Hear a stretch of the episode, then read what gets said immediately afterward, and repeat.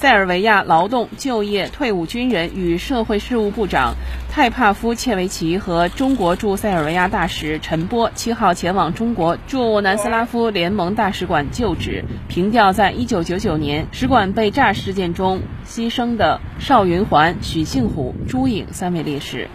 泰帕夫切维奇和陈波一同向纪念碑敬献花圈并默哀。泰帕夫切维奇表示：“今天我们来到这里悼念在北约野蛮侵略中遇难的中国记者。中国人民是我们的伟大朋友，在我们面对挑战时，中国人民总是给予全力支持。我们为拥有中国这样的朋友感到荣幸，感谢中国人民。”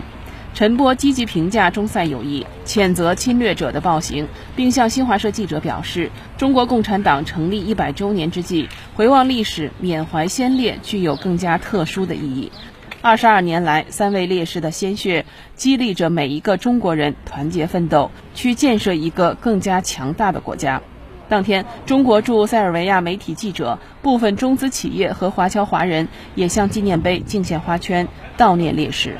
一九九九年五月七号，以美国为首的北约悍然对南联盟进行轰炸，用导弹野蛮袭击了我国驻南联盟大使馆，造成正在使馆中工作的新华社记者邵云环、光明日报记者许幸虎、朱颖不幸牺牲，同时炸伤数十人，使馆馆舍严重损毁。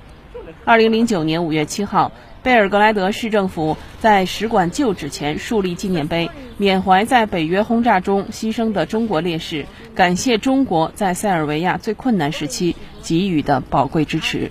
新华社记者石忠玉，贝尔格莱德报道。